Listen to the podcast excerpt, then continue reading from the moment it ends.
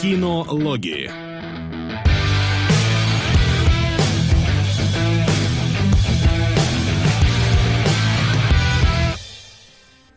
Серьезно, а я думал, победит Пи. Ну, как бы, что поразговаривать. Я э, думал, что... Я ничего не думал. Нет, я знал, что победит Ночной Дозор, но я бы хотел, чтобы победил персональный покупатель все-таки. А я не смотрел. Внезапно. А что ты тогда предлагал Пи? Я предлагал Пи. А, ты предлагал. Да. Стоп. Да, я А, предлагал Ночной Дозор? Дозор. Я А. предложил Дозор, я знал, что он победит, я знал, что все будет так, но действительно, когда Солод предложил персонального покупателя, я такой, сука, вот, вот бы он победил, вот было бы здорово. Но нет. Но ну нет, вот, не посмотрели на сиськи. Российский стюарт, да. Да, но я думаю, про Ночной Дозор тоже можно будет что поговорить, потому что это такой один из главных блокбастеров э, нулевых годов российских. Вообще в России один из главных блокбастеров. Лучше-то ничего не сняли до сих пор на самом деле. Ну, может, турецкий гамбит только. Ну, Не, ну может. кассово точно сняли. Но это такая такая себе вещь, потому что там кинотеатров становится больше, можно шире прокат делать. Но в Да. целом, да, один из главных блокбастеров. до сих Один пор- из главных режиссеров блокбастеров в этой Да. стране-то. Один из единственных режиссеров блокбастеров. в этой- Уже не в этой стране, и уже не блокбастеров, и уже не режиссер. Вот. Да. Как все поменялось за те, сколько, 10 лет, или когда там, в 2006 13, может? 14 14. уже. А, это, это дневной вышел, по-моему, в шестом. Да, да. Да, вот, мне на самом деле даже печально было, что он как-то закончился, серия, хотя она имела возможность, ну, нормальные Она такие возможности. Должна была продолжаться. Да, дол- Я когда посмотрел, тоже такой, типа, ну, в каких-то там этих нулевых, дневной дозор, и потом я книгу прочитал. Книга, конечно, ну, там, Ну, там- сильно отличается там от больше. фильмов, или, скорее, фильмы отличаются очень сильно. Я такой, блин, а когда продолжение? Ну, типа, там, «Сумеречный», «Последний дозор», еще какая-нибудь фигня. Начал читать интервьюхи, и, короче, в итоге Голливуд развел Бекмамбетова, по его, во всяком случае, словам. То есть э, он снял «Ночной дозор», э, кассовый хит в России.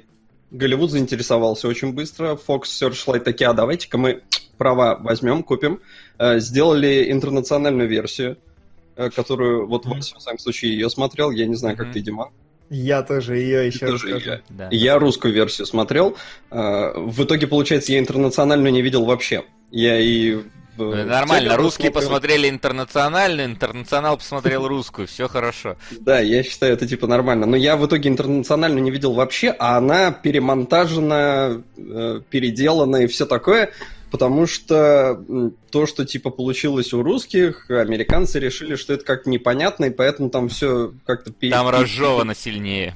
Да, да, да, там разжевано. И это, кстати, на самом деле, я извиняюсь, я еще не выздоровел. Это на самом деле плюс, потому что ну, рус... в русской версии в первом фильме много чего непонятно. Реально, то есть ты смотришь такой, ну, типа, вроде прикольно, а кто такие иные? Что такое сумрак? Как это все работает? Сеттинг Мне в крутой. интернациональной было ни хера непонятно на самом деле. Не, может и там непонятно, но в русской вообще как бы на это как будто внимания не обращали, типа идите читайте книгу или типа того. И это плохой подход, но об этом позже. И, в общем, заинтересовалась э, Fox Searchlight, купила, распространила, перевела, перемонтировала. Вторую часть то же самое. И такие, блин, Бекмамбетов, ты клевый, а давай ты, короче, следующий дозор снимешь у нас. Мы тебе бюджеты дадим, все такое. А, И потом вот я не понял, что у него там случилось. То ли из-за Вантеда плохого, то ли еще что-то. Вантед был хороший, у него плохой Линкольн только был. А, не, Wanted, э, он же, по-моему, в прокате-то провалился. Слушай, не уверен. Слушай, ну там он явно что-то... выступил. Он, он не стрельнул в Wanted, потому что как минимум продолжения до сих пор нету, я думаю, что именно поэтому. Сейчас А, я скажу. Там уточнить, но, но я помню, что ну, не выстрелил он как должен. Но мне тоже кажется, что он как-то плохо, по-моему, прокатился. А, несмотря на- 75 бюджет, сборы в США 134, по миру 341. Ну, то есть, такое, 75 и 341, как бы, даже учитывая, что по миру, это нормально. Ну ладно, хорошо, может быть типа ок, но, короче, в итоге его отмораживали постоянно, типа, подожди, еще чуть-чуть, еще чуть-чуть. И в итоге Бекмамбетов, во всяком случае, он пришел именно к такому выводу, что его просто отмораживали, чтобы он не снимал в России, ну и в Америке никто не хотел, чтобы он снимал. И в итоге вот его в этом подвешенном состоянии оставили на ну, затяжной вообще продолжительный э, отрезок времени, и в итоге мы не увидели продолжения.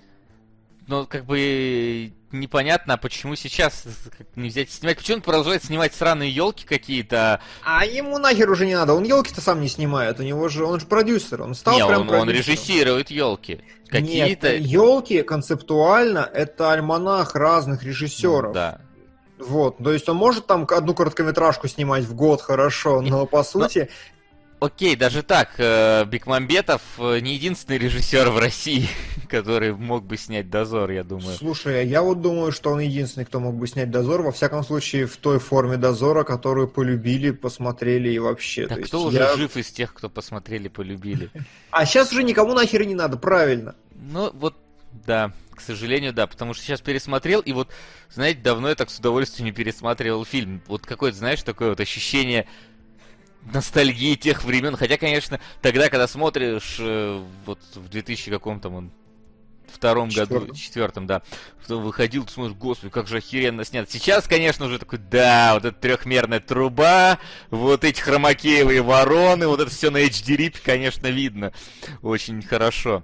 Вот, плюс еще версия такая очень странная у нас была, которая там дополнительные эффекты и переходы какие-то очень ну, очень не очень получились. Дополнительные эффекты и переходы, я не знаю. Ну, например, смотри, вот когда он постоянно, когда вспоминает, понимаешь, что такая ситуация в русской версии, старой, которая, смотри, когда персонажи вспоминают какие-то события, которые были до этого, типа вот то, что Ага. Городецкий там своего сына хотел убить, и не знаю, что это его сын.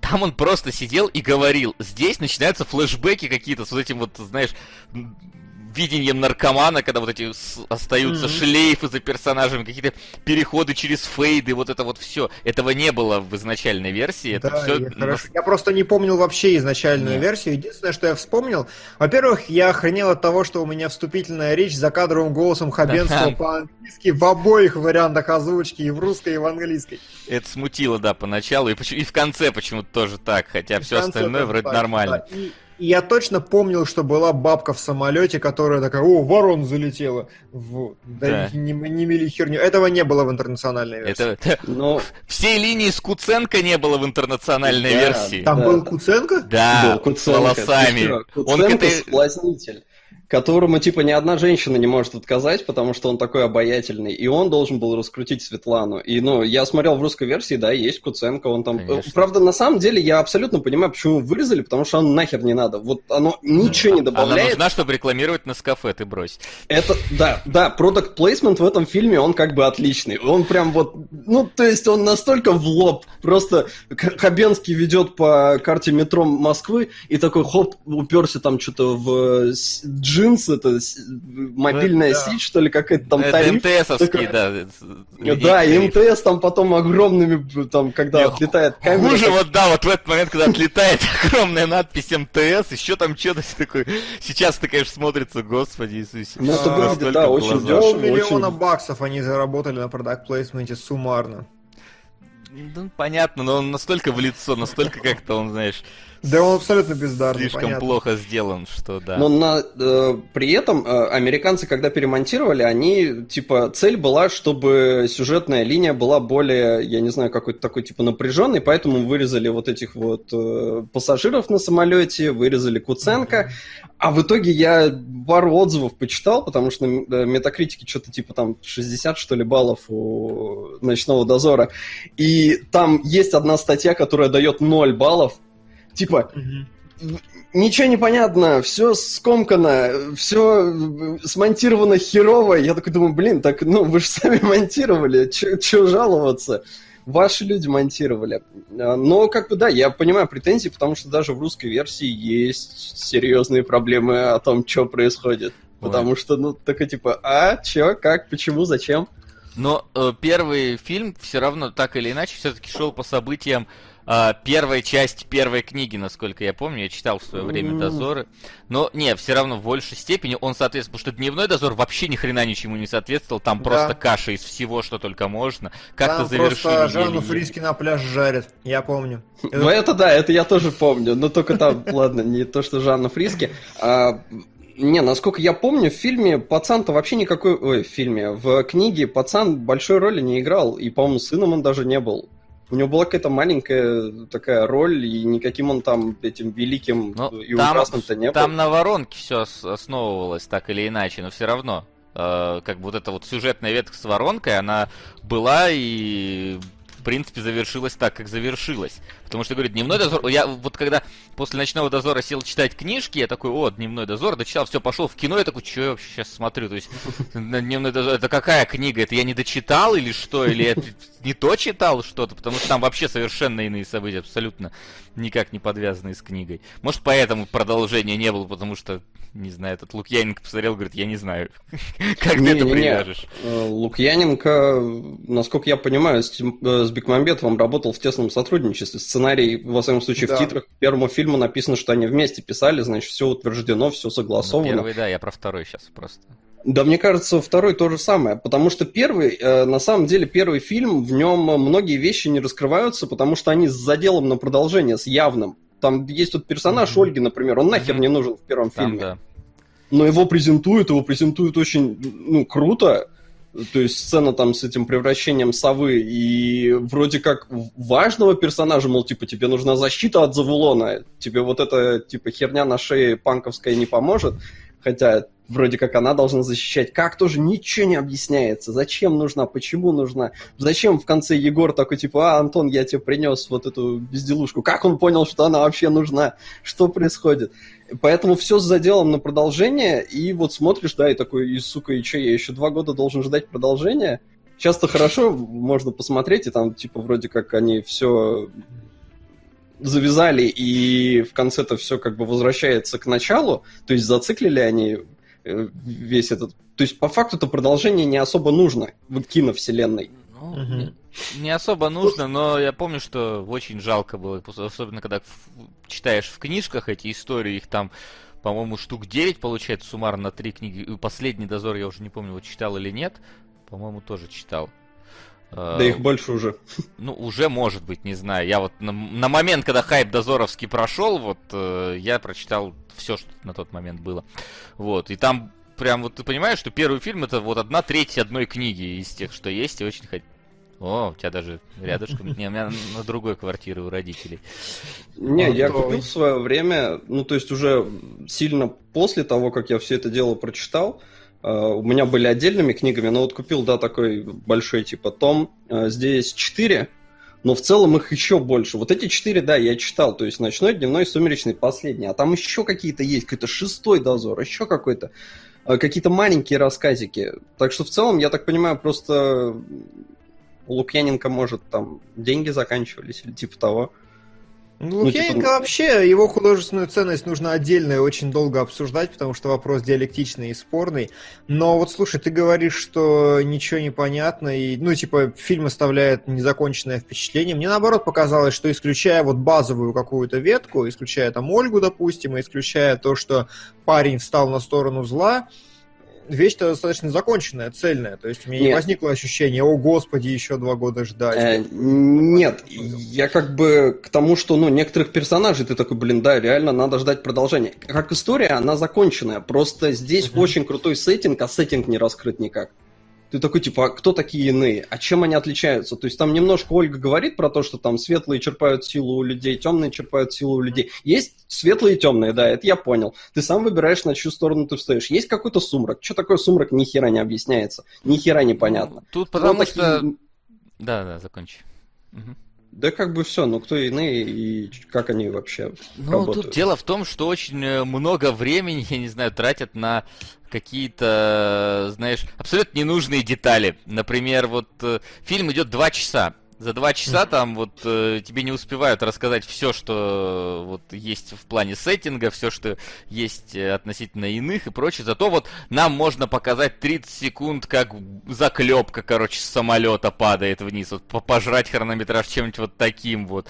Сделать там в слоумо какой-нибудь момент непонятный. И вот иногда там такое ощущение, что, знаешь, это вот какой-то, кад- э, точнее, какая-то история в книге была, условно, да, такая мини-завершенная история. Ну, там, например, какая-нибудь стычка э, небольшая, которая потом закончилась. Но в кино э, ее всю не смогли показать, а показали какой-то элемент. Вот, типа, знаешь, когда вот едет этот э, э зилок на вызов э, О, Господи, какая рандомная сцена. Да, и внезапно вообще. Завулон просто переходит дорогу и такой... И мы забыли про это просто потом. То есть, такое Нет, но что... сцена крутая. Нет, вот тут ничего не скажешь. Это, это как бы никто не отрицает. Сцена крутая, но просто насколько она вот внезапно начинает, да, заканчивается это... и не имеет продолжения никакого. Вторая сцена, которую я не понял, почему чувак, который был арбитром в первой сцене, внезапно оказался Васенькой на атомной теле... электростанции. Что это? Это я тоже не понял. Куда? Как это так? Почему Зачем? Так? Почему? Я не понял, при этом вот водила, опять же, вот нераскрытые персонажи, медведь, тигрица и вот этот э, главный там у них, который водил это в целом, а, тоже Шматко, абсолютно... называй его Шматко, все Да, Шматко, Шматко, да, да, точно, Шматко, я вспомнил. А, и как бы тоже абсолютно такие непонятные персонажи, и вдруг он едет и такой, у Максима Ивановича мама умерла. Как он это узнал? Как это работает? Ну, почему мне вообще должно быть не пофиг? Они едут к этой электростанции, она взрывается, и они уезжают оттуда. Зачем они вообще туда ехали? Если он видит будущее, почему он не знал, что взорвется, и они не успеют доехать? Не, как это работает? Он, он узнал какой-то вот элемент э, по зай, мозаике собирался ехать спасать, не успел. Ну да, то есть в книге, ну... скорее всего, так вот, если предположить, наверняка была глава, как они пытались доехать, не успели и такие, ну все, теперь давай назад. Здесь это смотрится, ну реально, просто зачем-то мы сделали крюк. Не, в книге, насколько я помню, э, там в целом главный замес был в том, что Завулон и Гессер, кстати, в фильме его называют Гессер, и, блин, у меня аж уши режет. Он в, в песне у Ума Турман, он Гессер. Я его всегда читал Гессер, а тут он Гессер, Гессер. Ну, потому что в песне он должен э, рифмоваться с СССР. Поэтому его так и произносят. Вот, ну, короче, не знаю. Ладно, буду называть его Гессер. Э, они с Завулоном были крутыми интригантами. Они постоянно вели какие-то политические игры, в которых Городецкий вообще ни хера не понимал, он там пешкой был, и все как бы решали вот эти дядечки. И в этом плане, ну, немножко они вывели под вот это, ну, круто, то есть они там договорились в спальне, как бы странно это не звучало, Городецкий получил этот свой э, ошейник, а, и какие-то политические игры за этим чувствуются. И в конце, когда Егор встает на сторону зла, ты понимаешь, да, вот это была многоходовочка завулоновская. 12-летняя. Да, то есть, ну, нормально. И в, э, в книгах это была именно какие-то, ну, такие политические вообще интриги, все очень круто, все очень масштабно, и все эти действия там Городецкого, это какие-то там песчинки в море. А в фильме, ну, вот этого масштаба особо не ощущается, но вот сам э, заговор Завулона, он крутой. И при этом, когда они вот его чуть ли не сбивают на пешеходном переходе, мне показалось, это на самом деле тоже такая, типа, а Завулон немножко захотел, ну, поднапакостить. То есть это не совсем рандомная херня. Это мелковато. Что... Ну, то есть, ну не знаю, мне показалось, это совсем рандомная херня. У нее же никакой ни подводки, ни до, ни после, ни вспоминания об этом эпизоде. Это просто вот в рамках Да, но если ты, никуда. если ты логично начинаешь оценивать э, Завулона как персонажа и его какие-то действия, то, ну, mm. становится понятно, что он ничего не делает зря. Но... Ну, или он не должен ничего делать зря. На самом деле у меня есть такая э, теория, вообще, ну теория, не теория, скорее всего, она близка к правде. Написано в официальных источниках, что они отсняли 120 часов материала для этого фильма. А это нормальное дерьмо. 120 часов именно материала, а не просто там дубли. Вот, соответственно, у них, скорее всего, были какие-то там 30 вариантов монтажа еще сказано было у них в финальной версии. Скорее всего, они чикали какие-то линии, включали, выключали все остальное, потому что он же, э, Бекмамбетов, он же клипмейкер, ой-ой-ой. Вот, и, скорее всего, просто потерялась вообще необходимость в этом эпизоде с Гессером. Выкинули, потеряли, забыли все хвосты, но в рекламной кампании кадр был и поэтому его не смогли убрать. У меня вот такая теория.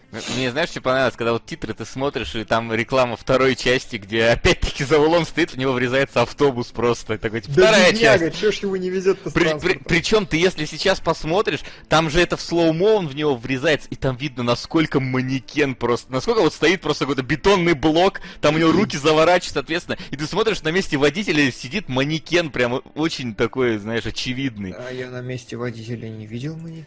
Нет, я там, там когда сбоку, я такой, знаешь, типа, чуть-чуть э, замедлил, чтобы там конкретно детали, я смотрю, прям манекен-манекенище просто сидит. Но Да, это как бы ну по- ладно. понятно, что на скорости это все быстро проходится и нормально. Но вот, а вот когда его спереди, вот, точнее сзади показывают э, со спины за улон, вот там прям видно, что он кукла. какая. Не, ну видно, понятное дело, Но. но э, я не знаю, я скачал тоже сначала типа э, Blu-ray RIP, но мне не понравилось, что там интернациональная версия, я захотел русскую посмотреть, а, Мгм. и русскую я нашел только в DVD качестве, это там Да, а а Blu-ray 480 не выходил. И там, блин, ну там как бы, ну, при всем желании сложно что-то рассмотреть. Потому что там вороны выглядят нормально, потому что там в целом картинка говно. А, Единственное, звук довольно паршивый. То есть, э, как-то... Они для интернациональной версии многое переозвучивали, насколько я понял. А, Возможно, там что-то подтянули, но местами я прям силился расслышать, что же говорят персонажи. Так что звук как-то Мгм. такой себе. Потому что, ну, походу, передублировали. Хотя в целом довольно хорошо, потому что там липсинг не вызывает никаких претензий. Но есть такой, типа, что она сказала? А? Что? Где? Мгм. Так. Окей. Я потихонечку листаю кадры, э, в смысле кадры, моменты из фильма. Запустил Моменты на заднем фильма, плане, да. пускай будут. Сейчас как раз Лагутенко появится, по-моему. Да-да-да. Вот, ну слушайте, э, как в целом у вас ощущения от просмотра-то? Вот. Хорошее кино, плохое. Прошло проверку временем, не прошло. Знаешь, вот я смотрел его вот сейчас, а, вспоминая э, вот как раз те времена в 2004 год, когда ходил в кино, и когда потом DVD, точнее, у меня, по-моему, какой DVD нахер, VHS э, с фильмом пересматривал хрен знает сколько раз, Да. вот, и, мне знаешь, мне стало так обидно, потому что, а, потому что на самом деле сейчас, вот я смотрю, что, во-первых, ну, вспоминаю еще книгу, которую я читал, и смотрю фильм и такой, да, слишком много пришлось ужать э, в двухчасовое кино, слишком много чего пришлось порезать, что-то вот абсолютно как так на, на рандоме идет, не хватает, знаешь, вот вот как было в первом «Властелине колец», 30-минутное, блин, интро, короче, как вот все это создавалось, как это все изначально развивалось. Тут оно там длится минуты 3-4 от силы. И вот мне кажется, сейчас, особенно учитывая, насколько там проще стало делать спецэффекты и э, закидывать их э, в экшн-сцены, сейчас, мне кажется, Дозор отлично бы зашел в виде сериала. Вот, Да, если ну, книжки... Ну, он изначально предполагался-то в виде, ну, такого типа ТВ-сериала. То есть первый фильм должен был быть 4 серии для Первого канала, но они в итоге посмотрели и сказали, не, круто, давайте делать прям полнометражку, и бюджет выделили пос- посолиднее. А так, да, в плане сериала это отличная штука, потому что материала много, материал добротный, ну, во всяком случае, по моим воспоминаниям. И вот именно по моим воспоминаниям мне фильм и зашел. Опять же, это там чувство ностальгии или что-то. Я понимаю его косяки, я понимаю, что там много чего непонятно, но я помню, что такое сумрак, я, ну, как-то так еще помню, что такое иные, и все такое. Но что у фильма, на мой взгляд, удалось отлично, что ему удалось отлично, это передать вот именно атмосферу вот эту то есть, э, вроде бы война добра со злом, но при этом все происходит в каких-то хрущевках, каких-то э, ездят вот они там на всяких старых тачках, э, в главном офисе у него там телефон с крутилкой, мобильные телефоны у них тоже эти все старые. Короче, ну вот, э, ладно, мобильный телефон, не знаю, что я сюда приплел, но какой-то вот такой э, дух э, ну, чуть ли не советский, он отлично передан, и он очень классно вписывается в Российский колорит ты хочешь это назвать? ну, да, да, наверное, Я бы так. сказал, вот, такой, ловить знаешь, немножко постсоветский даже в каком-то смысле, потому что, типа, все от, совет... от советского осталось очень много всего, но мне при этом кажется, у нас... это, это- не- мне кажется, это не какой-то специальный колорит, мне кажется, это просто реальное положение дел в нулевых годах. Вот Да, нет, правда. я э, так не, оно как Не, бы ну реально... даже если так, то фильм отлично это запечатлел. Да. Просто, понимаешь, это смотришь ты не на какую-то вот... а, обы- Ну, то есть, война добра со злом, как мы себе это представляем, да, это, ну, либо там какой-нибудь, не знаю, маги там вот в этих шапках смешных с посохами и, Ага. все такое прочее, либо это какие-то Гарри Поттеры, которые внезапно тоже приезжают, блин, в Хогвартс, и тоже какие-то смешные палки, короче, смешные мантии, с этим всем ходят. А здесь прям такой, смотришь, нормальный, обычный Извиняюсь. Вот. То есть, нормально одетые люди, без всяких палок, без всяких этих, просто с фонарями ходят. Ну, то есть, как, знаешь, адаптация вот этого фэнтези, скажем так, какого-то сеттинга к современным реалиям смотрится так же круто, как в свое время вот смотрелась адаптация Шерлока к современным реалиям, как по мне лично. Mm-hmm. То есть, что типа взяли вот этот вот, там, не знаю, какой-нибудь не знаю, викторианского, это Конан Дойля, не, вообще не знаю, какую эпоху назвал, рандомную сейчас. Вот, и взяли под современность, и хорошо вписалось. И вот тут точно так же. Мне кажется, хорошо вписалось. Плюс, э, точнее, не плюс, но при этом, знаешь, все выглядит так со стороны. Когда ты на это смотришь, что как будто бы э, вот эта серия была у Саус Парка, где ребята играли в Властелина колец, и как бы тоже в реальном мире. Вот тут такое чувство, что алкаши в что-то играют, потому что все всегда ходят какими-то... Хабенский вообще, по-моему, всегда набуханный ходит в кадре, такое чувство, то есть его постоянно качает там из-за этой крови, из-за всего такого. И вот такое чувство, что это вот, знаешь, мир алкашей, которые себе навыдумывали великий какой-то, великую борьбу. Вот. Ну там вообще на самом деле забавно. Я в какой-то момент, ну, это уже современные реалии на меня влияют. И когда Ольга с Антоном приходят к Егору и такие, ты иной. Он такой, а что такое иной? Я думаю, ну это типа, ну ты гей, ты не такой, как все. вот. Типа, ну такая, а, а что с этим делать? Ну с этим можно жить, тебе просто надо объяснить, что это такое. И я такой думаю, блин, ну... Выбрать сторону актив или пассив или Не, ну как бы не, не может оно так работать, не может быть вот такая как бы это скрытая повестка. А, и потом смотрю э, в момент, когда Антон копается в компьютере, он досье на себя открывает, я смотрю, там написано типа, половое влечение гетера, думаю, а, ну нет, ну иной, но гетера, нет, значит не гей. Ну, то есть не так это работает. Ужас какой. А, кстати, секундочку, остановить на секунду. Справить. Да. Вот. А, ну а давайте про кино, а то мы так скорее, знаешь, просто отношение наше к книжке, свои воспоминания, Че по кинематографии-то Бекмамбетова? Димон, давай, за залечи что-нибудь интересное. Слушай, ну на самом деле, да, мне, мне очень понравилось, что, во-первых, вот интро, которое длится условно сколько, ну, минут получается 12, до тех пор, пока мы не переносимся в, реальное, в реальность. Mm-hmm. Я, наоборот, охренел от того, как круто оно снято, потому что, ну, сейчас э, я хорошо, я вижу, что кое-что он потырил у Гая Ричи. То есть клиповый вот этот монтаж, он прям очевидно... Ну, хотя не настолько, что прям потырил, но видно, что чувак пришел из рекламы. То есть, если вы не знали, то Бекмамбетов один из первых э, блокбастерных рекламных режиссеров в России, который пришел в какой-то банк, забыл уже в какой, по-моему, закрывшийся сто лет назад, и снял вот эту короткометражку на мосту с рыцарями про банк, и не одну даже. А, и ее же имплементировал в «Ночной дозор» практически в исходном виде. Если гуглишь, там это понятно становится. Вот, я так понимаю, что клиповость монтажа, она же и у Гая Ричи оттуда же из э, видеоклипов, из музыкальных. Он, она просто как школа перенеслась на кино. Я не могу сказать, что это прям плагиат-плагиат, но видно, что то же самое. Но я дико заугорел, знаете, вот с каких-то таких э, клевых решений, когда тигренок, например, впрыгивает в комнату и сковородку. Я сижу такой просто, да ладно, как это охерительно вообще выглядит. И вся сцена очень круто сделана. Я прям очень впечатлился. То есть там с первых кадров видно, что типа крутой продакшн дизайн, что какая-то нормальная работа с камерой совсем. Единственное, что, ну, типа, мелковатый монтаж, он не очень оправдан на протяжении фильма. Вот такая шинковка. Но может это была вот Ну, возможно, версия... все-таки бюджет не такой большой был еще и как-то скрывали это таким вот монтажом. Да нет, ты знаешь, там какие-то моменты есть, когда э, наоборот, мне кажется, лучше было Хабенскому дать доиграть. Например, когда он пьяный от крови, там, с утра заламывается к себе в комнату, лезет в, в банку, ну, вот это все. Там тоже какой-то излишний монтаж, причем есть общие планы, на общем плане видно, что Хабенский отыгрывал полностью эту сцену, пьяный шатался и все остальное. Мне кажется, круче было бы показать таким цельным кадром местами. Ну, то есть у Бекмаметова ну, есть. Плюс, действительно, Возможно, специфи... хотели показать, э, знаешь, рассеянность его сознания в данный момент. Типа, да, да, да, возможно. То есть, реально, э, местами оно работает. Когда э, колдунья колдует, это тоже очень круто. Там прям монтаж тоже мелкий-мелкий, но видно и чувствуется вот эта вся херня, она действительно как-то давит на атмосферу и все остальное. Очень здорово.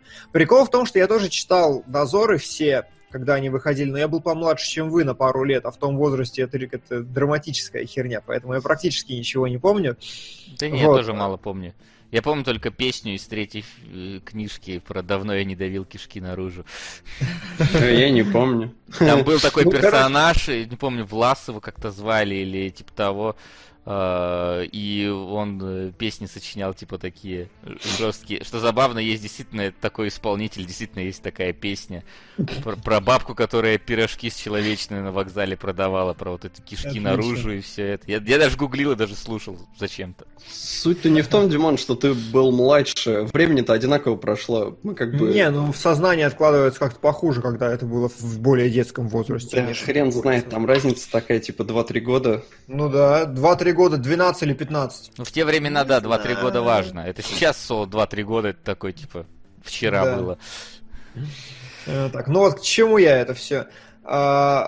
Что мне очень понравилось, реально, я прошарил актуальные рецензии того времени на дозоры. Многие пишут, что типа, ну, заимствованные какие-то элементы из американских ужастиков, еще что-то. Но вот я сейчас смотрю, оно вышло из моды уже, оно выглядит достаточно свежо, и меня больше всего впечатлило, что ему реально удалось создать какое-то такое цельное аудиовизуальное пространство абсолютно. То есть ты прям, ну, мир действительно чувствуется. Фильм очень мясистый, очень крутой. То есть он местами рандомный в своих вещах, типа вот этот непонятный пролет, изначальный звонок в дверь, да, и вот камера, которая летит через провода, типа, вам деньги некуда было сунуть. Это Финчер какой-то, мне кажется. Да-да-да.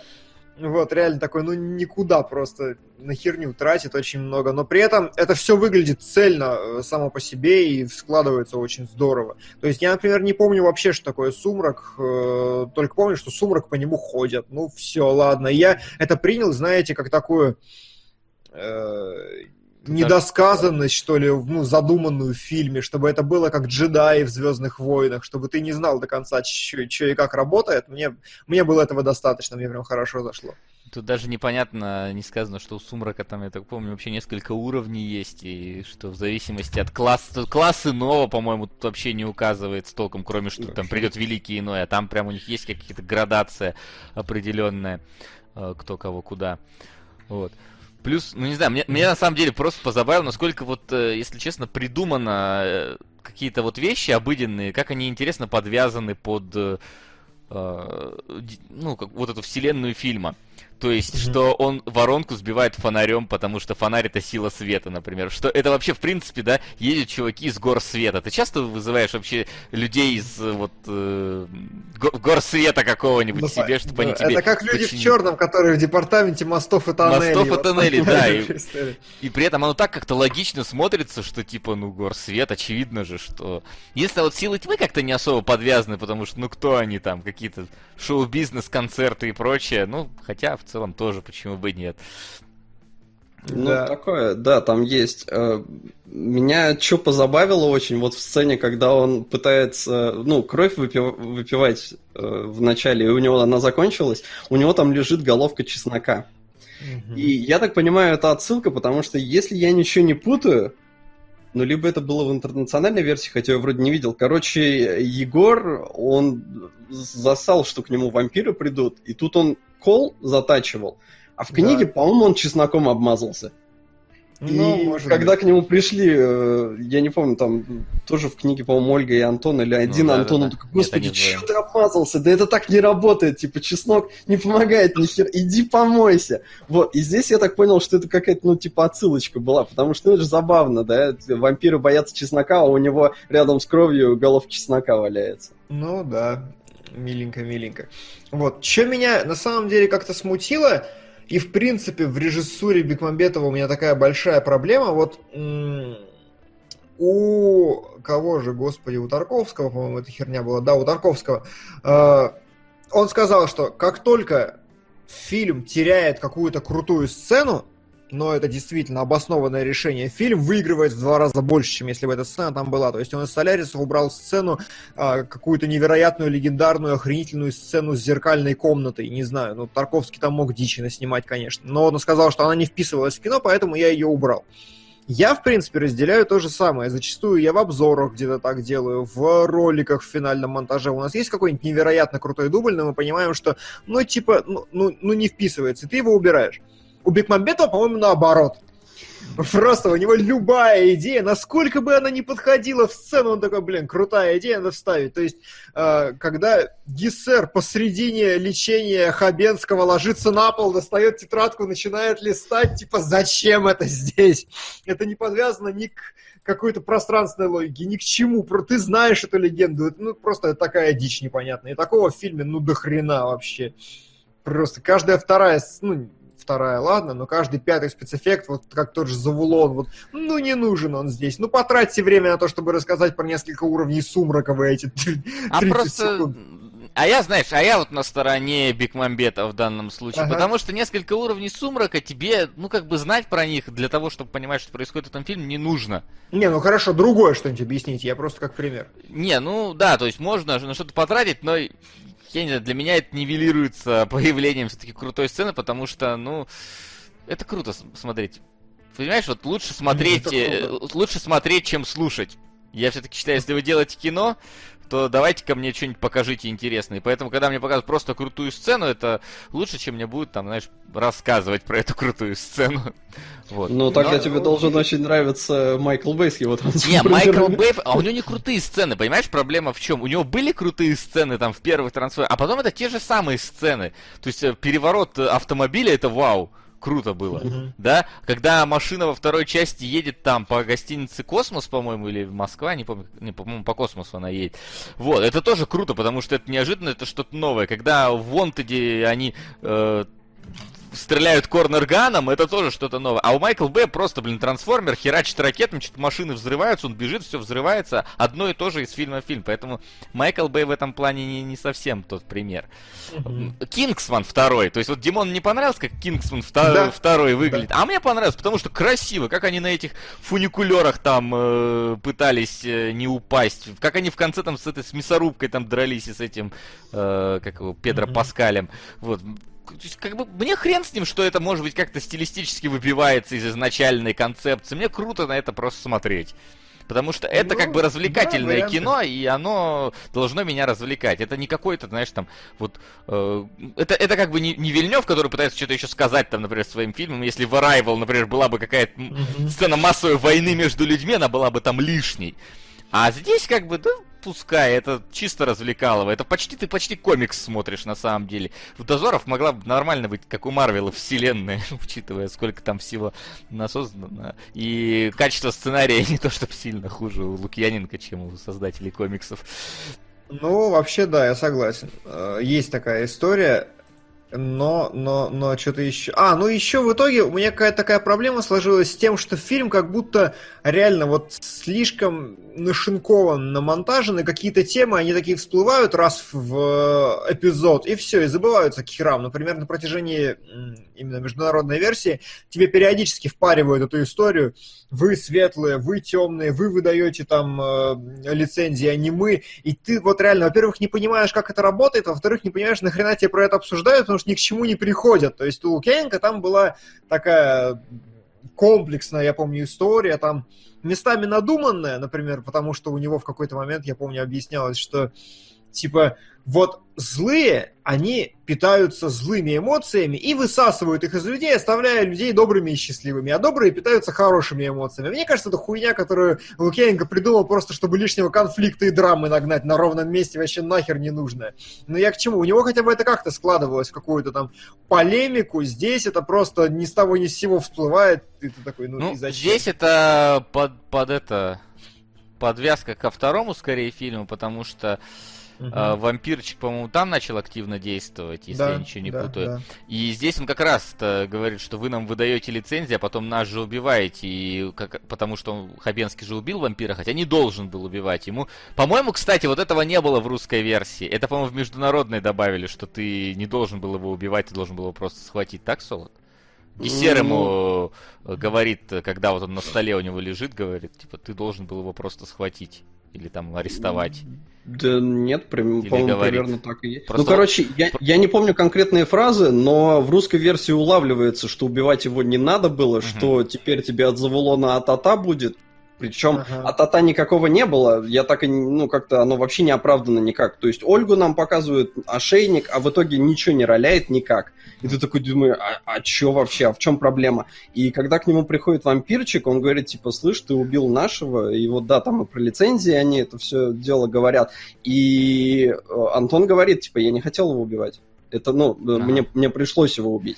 Просто... То есть, ну, мысль улавливается. Просто я, говорю, смотрел фильм 20 раз где-то на, вих... на ВХС, и почти все фразы, знаешь, вот начало фразы звучит, я такой, я помню интонацию, я помню, как там слова идут дальше. И вот эта фраза такая, знаешь, какая-то была для меня, типа, незнакомая как будто бы.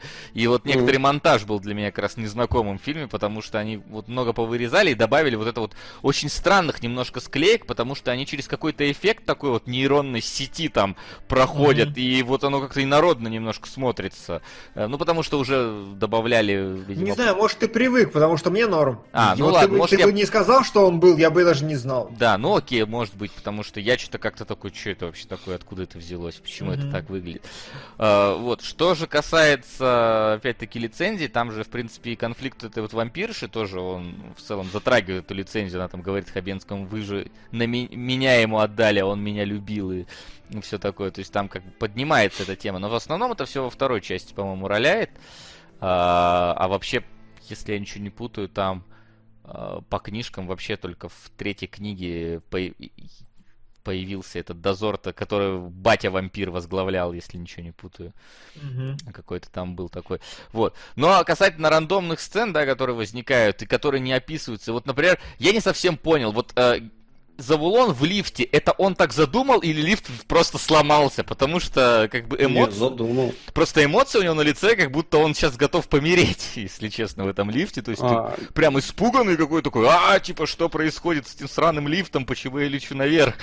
Но при этом, типа, так, так задумано. И такой, типа... Не, мне, ну я уж не знаю, это там монтаж, что ли, другой или что, но там прям э, я не помню, что за момент до этого был, но там типа из серии, что Завулон сейчас потеряет контроль над ситуацией, и поэтому он такой, а, сука, надо быстрее ехать, и начал орать и взлетел моментально. То есть, ну, во всяком случае, мне это так представилось. То есть никакой не было, типа, что происходит, лифт сломался. Ну. А мне э, что понравилось на самом деле в фильме, это вот как Вася развивал тему с горсветом, очень много в фильме каких-то таких жирнейших, размазаннейших шуток, отсылок, не знаю, как их правильно назвать когда э, они на атомной станции, такой, ща у меня сосиски взорвутся, подожди, ой, вода взрывается. Я такой сижу, типа, да ладно. И такого реально очень много на протяжении фильма, и ты смотришь, ну, это хорошо. Я немножко почитал, типа, разницу между интернациональной версией и русской, и вот в русской у меня э, чувак, который там, этот э, инфотехнолог у них, который в будущее это заглядывал, типа, что самолет упадет, он там сначала пельмени варил или что-то типа того. Ему телефон звонит, и он такой, такой, да подожди, подожди, подожди, сейчас. И он там реально дольше ну, варит все это дело, чем в интернациональной версии. Там он, по-моему, почти сразу подходит к телефону. А тут он такой, там реально телефон название... Национально вообще не помню никаких пельменей. Там не было пельменей вообще, да, у него. Вот, вот, да. То есть там еще вот была такая сцена, где чувак тоже что-то готовил. Мне вот, кстати, интересно, что обе версии, на самом деле, по продолжительности занимают одно и то же время, час 54. Но при этом вырезано дохренище, ну, то есть вырезано весь Куценко, вырезаны вот эти вот микрогеи какие-то. А что добавлено, я как бы не заметил особо ничего добавленного, потому что э, все вот эти вот моменты флешбеки, они просто заменяют меняют э, длинные сцены, которые были, просто вклиниваются в них. И я прям хоть покадрово сравниваю, вот, почему одинаковую продолжительность имеют фильмы. Ну, я могу вам скинуть, там расхождений, ну, порядочно. Я все не читал, я вот ссылку сейчас сбросил. Э, там реально много всего. Ну, то есть там из серии, правда, может, типа, один кадр, или там вот одна сцена длиннее другой на 3 секунды, и в ну, целом она все складывается. Но в если ты заглянешь на страницу, она реально длинная. А, не, ну я не спорю. То, что длинное, это я вижу, как бы те же самые вот эти вкрапления а, флешбеков, они действительно солидные добавили здесь. Э, но Просто они, мне не, не казалось, что они увеличивают хронометраж, а вырезанные куски прям существенные. Интернациональная версия. Расширенный кадр Егора, идущего по улице. Разница полсекунды. Вот, вот такая. Ну, понятно, понятно. Другая кадр тоже увеличенная. Я так Но понимаю, там из Завлон закурил сигарету, и вот в русском кадре он в эту сторону курит, а в интернациональном отражен зеркально. Зачем, почему, ну вот тут есть. Такие не, может быть, они, это, это, у знаешь, них продюсеры очень просто профессиональные, они упарываются, поэтому дерьмо это важные такие вещи. Это, знаешь, как японские альбомы музыкальные, не слышали такую историю, что на японских музыкальных альбомах всегда есть дополнительные треки э, у исполнителя, почти всегда. Э, и причем это вообще не какие-то абсолютно ненужные треки, абсолютно там какая-то легкий этот, аранжировка, просто потому что японцы активнее покупают, если есть какой-то бонус-контент. Неважно, какого он качества, просто типа вот обязательно. То есть ты всегда можешь смотреть там типа релиз американский, релиз японский, плюс два трека, которые те же самые, просто там какая-то мелодия в какой-то момент чуть по-другому там звучит. И все. А, вот. Опять-таки, кстати, если э, вспомнить, вот ты говорил про инфотехнолога, да, который там засматривает в будущее, мне вот в интернациональной версии, по-моему, это не, не так явно видно, потому что в русской он прям заходит в вот этот рамблер, э, и такой там прям происшествие, на завтра там есть такая прям кнопка. Будущее. А, да. да, будущее. Вот. В интернациональной этого не было, я да. помнил этот прикол и не нашел его здесь. И вот да, здесь его нету, и, блин, вот это было бы так же вот круто, как вот все остальное вот, скажем так, интеграция этой вот магической вселенной в нашу, потому что это настолько какая-то мелкая штука, которая, ну, типа, ты вот в браузере можешь для себя даже не заметить, что это такая маленькая просто кнопочка на будущее. То есть это не делается большой акцент на этом даже. Это такой вообще микрокадр, который присутствует, который даже можешь не заметить, который...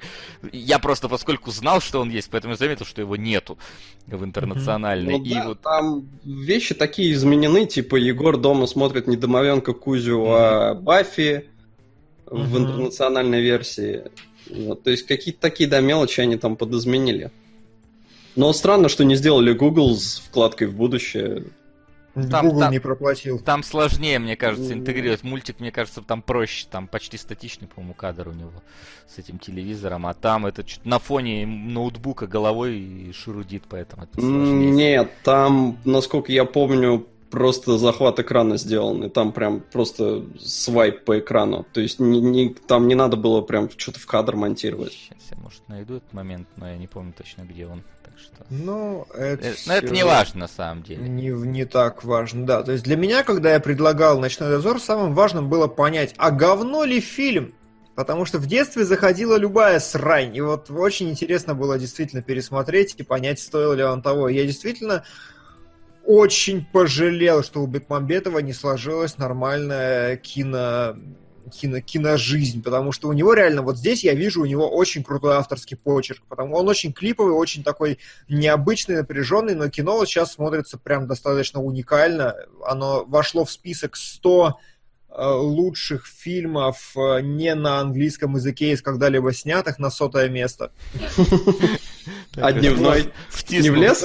Дневной не вошел. А в дневной как-то хуже. Он, мне кажется, э, проблема в том, что он, по-моему, слишком много в нем событий вообще совсем. То есть в этом-то много событий, если честно. Тут на два фильма событий, так если их аккуратненько размазать. Или на трехчасовой какой-нибудь фильм. А дневной там же вообще э, какой-то этот э, меч Тамир... Вот, господи, мел судьбы, это там сперва интро да, с этим да. мелом, потом там начинается развитие вот этого дозоров, как-то персонажи, там кто-то поженился, кто-то там э, мальчик на ту сторону перешел, потом в конце там вообще какая-то полуразрушенная Москва, там это колесо обозрения катается по ней, то есть там прям, э, по-моему, напихали просто слишком много всего в дневной.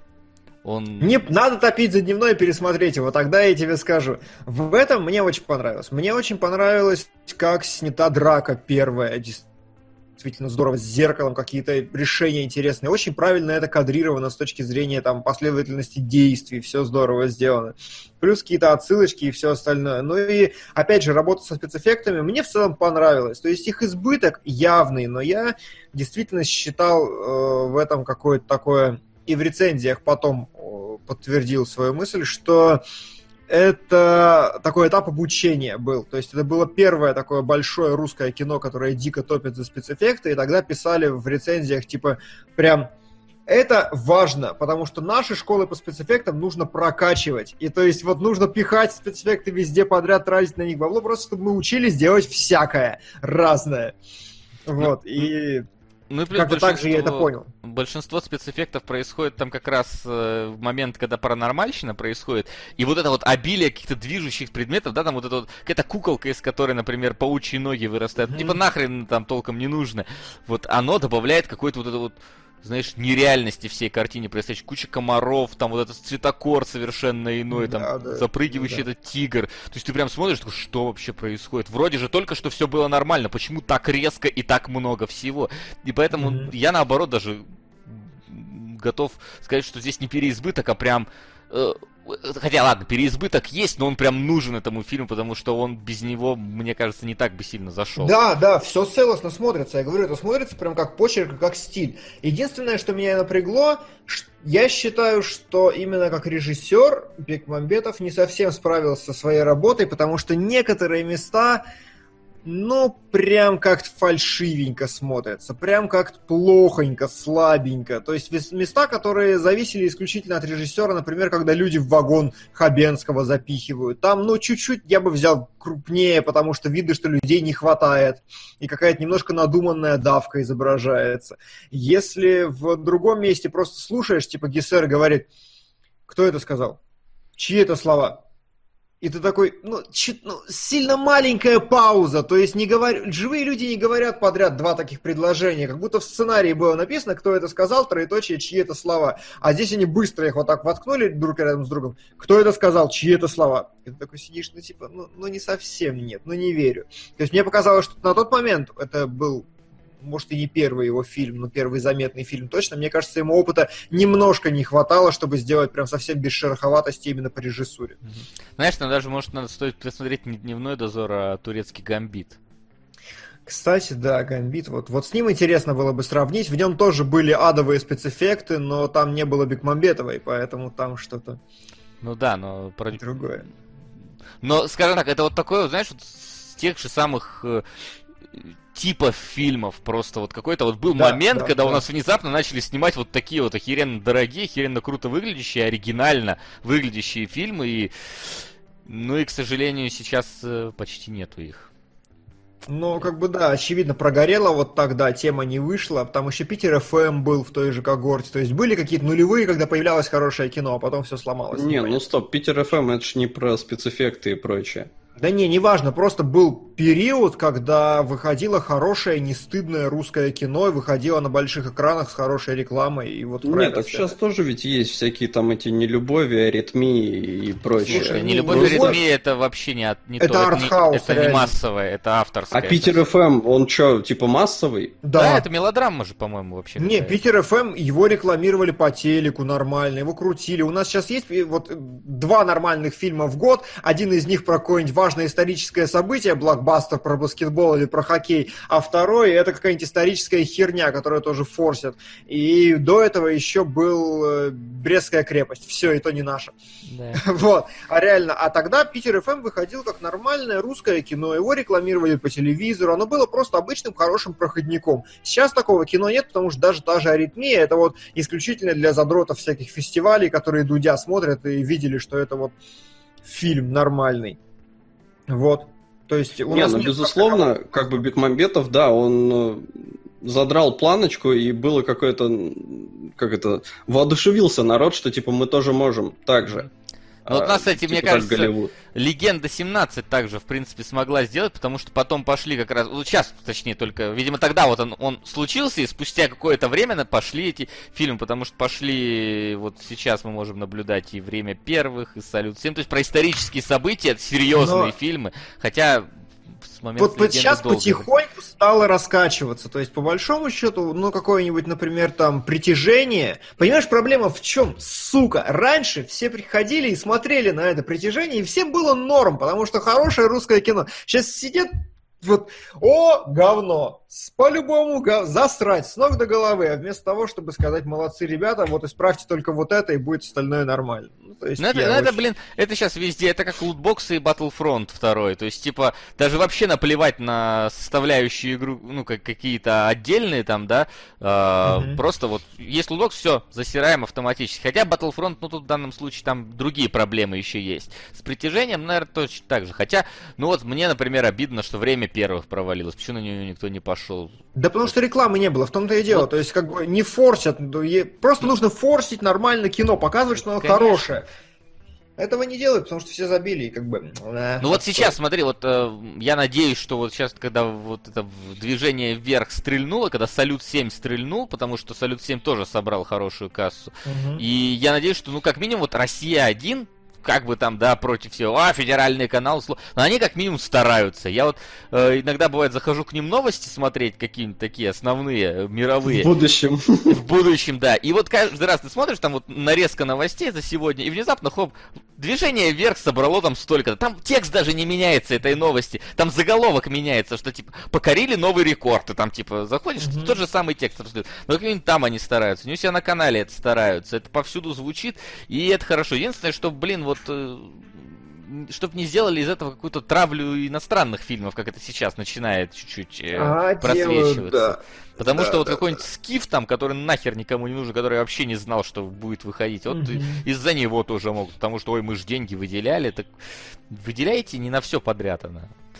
Но это уже, это уже совершенно другая история. Другая история. Последнее, что хотел Давай. сказать, еще кадрики случайно ты еще попал. хотел сказать. Да, кадрики покажу. А, ну в кадриках, кстати, это и есть, отлично. Я Давай, я сейчас тогда вырубаю кино, вырубаю кадры и Давай. начинай. Я знаешь, что хотел? Кино уже вырубил, да? Да. От... Ну, я могу врубить, а что ты хотел? А, вруби, просто я хотел показать очень прикольный момент на тайминге, знаешь, каком? 12, 11-20 если у нас с тобой одинаковая версия, там парень в бассейне. А, выплывает, да, вот он. Вот, 11.20, там, короче, такой кадр, когда он плывет и забирается на бортик. Ага.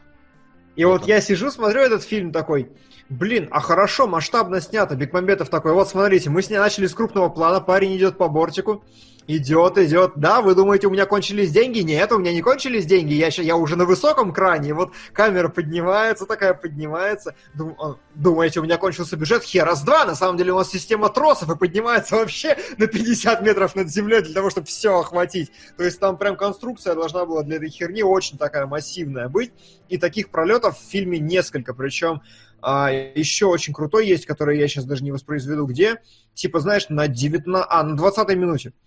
Там э, 19.37, такая маленькая приколюшка, очень смешная, ага. когда э, этот чувак Шматко. Шматко, не Шматко, смотрит Там, кстати, на Кремль. пропал, вот, блин, такой фактурный не актер, от русского мужика ему играть отлично. Вот, 19.48, если у тебя уже есть тайминг, то там ага. как раз мы начинаем типа с моста, он, он говорит что-то вниз, мы такие смотрим вниз, и я такой, да ладно, Серьезно, что ли? И мы спускаемся действительно вниз, к нему орущему что-то там наверх, потом еще ниже, залетаем в окно практически. Я такой, да, вот чувак оторвался, ему дали бабло, и он такой, я буду снимать как, как молодец. Вот это хорошо, вот такой работа с камерой. То есть это, опять же, это клиповая история, несмотря на то, что э, она какая-то, ну, такая хорошая, затяжная, это все равно у чувака было бабло, он хотел снять красивый кадр, он снял красивый кадр, ему похеру вообще, что два таких кадров, два на весь фильм.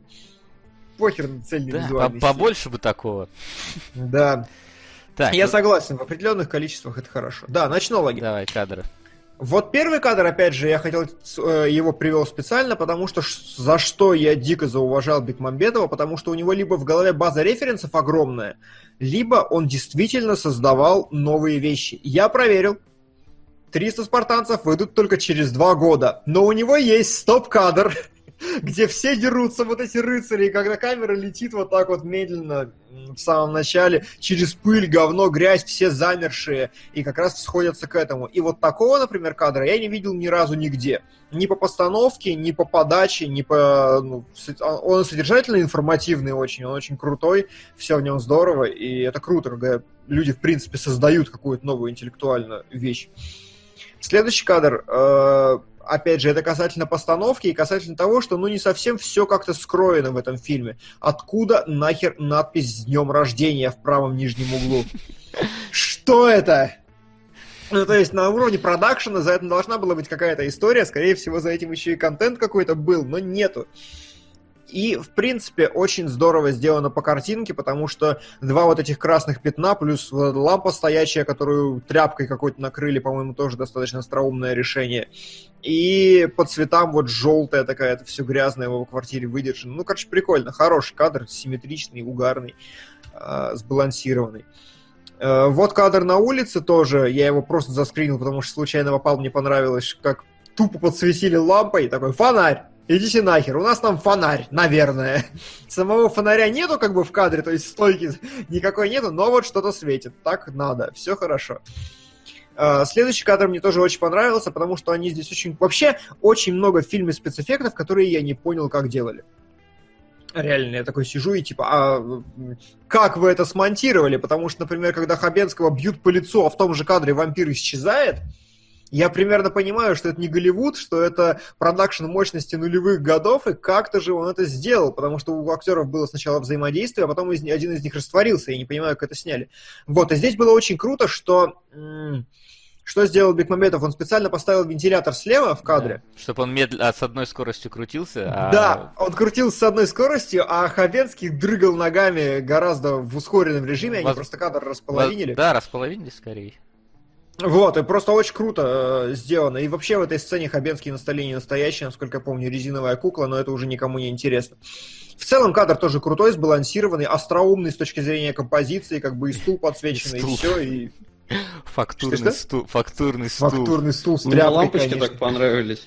То есть, да, ну, то есть это горсвет, я понимаю, но нахера там вот эти лампочки, что они делают? Ну, Потому что стенд. Это называется стенд, Солт. Если ты заходишь на какой-нибудь завод, например, да, и внезапно у тебя стенд, на котором прибиты образцы, там типа образец вот такого-то болта, образец такого-то, видимо, ну, стенд ну, с лампой. это Нет. в офисе главного мужика, и причем э, там, когда, ну, начинается вся эта дрыгалка, лампочки подсвечиваются, а да, потом да, да. они затухают. Ну, для этого они и нужны. Что, подсвечивал? Драматизм? Ну да, ну типа там же медведь подсвечивал лампочку в руках, такой типа, во, там сила иных. И я так понял, это тоже как-то, ну, вообще, вообще тоже, опять-таки, как круто было, когда Хабенский берет эту люминесцентную лампу, она у него как джедайский меч да, просто. Да, тоже. да, да, да. Да. А, да, следующий кадр. Угу. А, просто понравилось. Вот во-первых, они добавили сюда кучу газет летящих, а газета летящая прямо главной героини будет подхвачена вороной, чтобы вы понимали размах бекмамбетовского видения. Но в целом мне просто очень понравилось реально это кадр с очень, ну, крутым решением, действительно, потому что, скорее всего, это что? Это, ну, какая-то там райончик какой-то, там наверняка есть какие-то машины, одноэтажные здания, что-то еще. Но вот они так добились чувства одиночества, они показали ее дом, все остальное скрыли просто потому, что поставили низкую камеру из-за холмом, и она идет туда. И это очень крутой пустой кадр, что на самом деле в городских условиях снять пустой кадр это достаточно сложная тема. Вот, это хорошо, умно. И следующий кадр мне опять же понравился, он был крутой, это когда Хабенский побежал за одеждой, э, просто правильно, вкусно сделано. Вот мой любимый принцип, если ты можешь не двигать камеру, не двигай ее. Они просто поставили камеру, дверь открывается, Хабенский выходит, идет прямо к противоположной двери, звонит в дверь, что-то какие-то перья себя стряхивает, ему дверь открывают, только тогда мы... Чего ж ты Кимкидука не любишь? У него не двигается камера. Ну, Кимкидука другие проблемы. Вот, а этот кадр, э, еще одно какое-то такое вот тяжелое у меня отношение к э, Бекмаметову, потому что он хотел внести, усложнить сцену явно. Он ее усложнял каким-то блокингом. Здесь что произошло? Они вышли из сумрака, выкинули пацана, вот. И как бы с точки зрения просто кино это как-то ну немножко странно, вычурно, надуманно, диковато, как-то слишком экспрессивно, когда они выходят из сумрака, ложатся, они незнакомые, пацан их видит первый раз в жизни, они вот лежат, ложатся и разговаривают, глядя в потолок, просто потому что Бекмаметову, может, референс понравился, он вот придумывал, как прикольно это снять, короче, там еще в профиль лица есть такие лежащие вдоль, как бы, ну, вот, вот избыточно, здесь не нужно не, было ну... так переусложнять усложнять сцену, перенагромождать ее. Во-первых, пацан Городецкого все-таки знает. Он же видел его, когда тут пришел его от вампира спасать. Он еще крикнул же «Егор, беги!» Слушай, ну они втро... хорошо, они втроем легли. Ну, Ольгу он, может, вообще не видел, потому что она далеко от него лежит, а он голову в сторону не поворачивал. Но в целом я не понял, а что они обрезали Хабенского? В смысле обрезали? Ну что, не Пацан не полностью, а Хабенский лишь по глаз обрезан.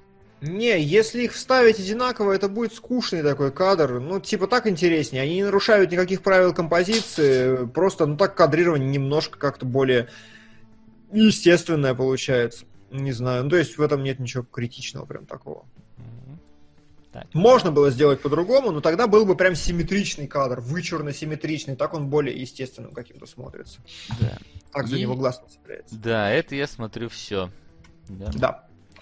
Да, Вот. да, да, ну да, и да. что мы имеем в итоге? В итоге, как оказалось, фильм прошел проверку временем. Да.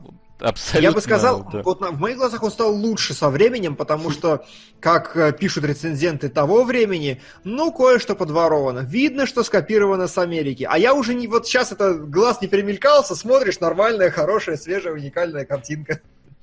Да. Да. Но вот фильм мне подарил такую, знаешь, какую-то вот дикую обиду и грусть на самом деле, что вот, вот было же, был же момент, когда это могло стать чем-то большим, а в итоге, ну вот как-то два фильма и закончились. Причем какое-то время все-таки ходили долго слухи про «Сумеречный дозор», что он все-таки там типа в планах есть, что он готовит сниматься. Вот сейчас я зашел на кинопоиск, уже нету упоминания о «Сумеречном дозоре», по крайней мере, вот связка там ночной, дневной, там дальше ничего не идет. И это, ну, и Хабенский уже постарел, хотя, я думаю, мог бы вернуться, Да. еще бы нет. Он, вот. И... Фриски вообще уже умерла. Ну, а, а она там не умирала в, в дневном дозоре. Не помню. Э, А там вообще они же все отмотали Ну да, назад. там, там могли вообще какого-нибудь другого на роль взять. Ну, Козловского, например, господи, пускай там.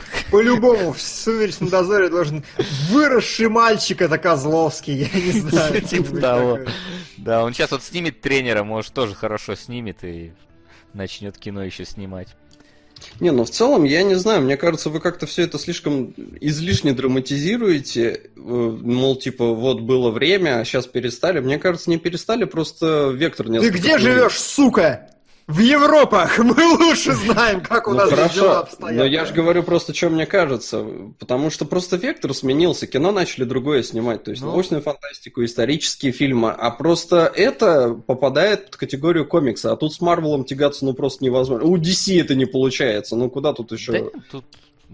Знаешь, немножко в другом просто. Просто раньше были, да, они какие-то, знаешь, с выдумкой сделанные фильмы. А сейчас вот ударились по вот историческому реализму какому-то. Так если Вот. получается. Так Да, но так как-то надо и хочется еще чего-то, помимо этого, чтобы получалось, чтобы развивалось-то во многих сторонах. Хотя, на самом деле, я хочу сказать, подвижки есть. Мне, например, понравился, как Гоголь выглядит, как минимум. То есть там проблема в том, что это сериал, и для большого экрана он выглядит как какая-то, ну, несколько дешевая, но вот именно прода- э, история сама по себе, как будто там растянутая и не очень насыщенная.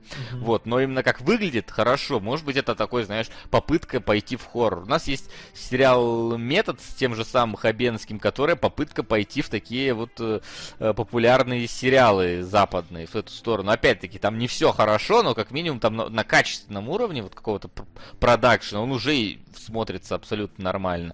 И вот хочется верить, что там та же легенда о Калаврате может перерасти в что-то там, ну, более такое значимое.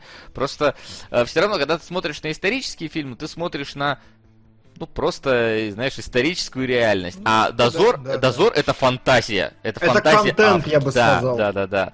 То есть э, оно основывается как бы на фантазии автора, а не на событиях, которые были. Где, где как раз не фантазия, а достоверность идет, что там они шьют форму такую же, как была у российских там космонавтов, у российских атлетов, строят городок там олимпийский такой же, как был тогда. То есть это основано не на выдумке создателей, а на просто документалистике какой-то. Немножко другое. Но хочется верить, что когда-нибудь у нас вновь появятся дозоры. Или что-то в этом роде. Черновик, вот мне А. интересно, черновик какой сейчас выйдет. Мне кажется, будет говном. Мне тоже кажется, но хочется верить пока что.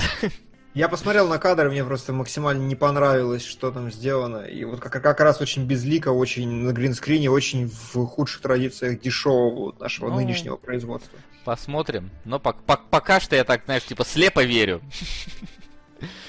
Вот. Было бы хорошо, конечно. Было бы, да. Ну а у нас, я так подозреваю, все, что мы могли сказать по поводу дозоров, мы сказали. И мы Да. благодарим вас, дорогие наши патронусы, за то, что вы нас поддерживаете. И эти выпуски выходят только благодаря вам. Э, Продолжайте это делать и смотрите наши еженедельные потуги в кино в кинорецензировании. Пойду смотреть финал Евангелиона, потому что последние две серии мне так мозги вынесли, что Давай, а я пойду Да. Жожу. Не знаю, что там солод будет. Чему? Тиму. Да. Всем пока, народ. До встречи. Кинологии.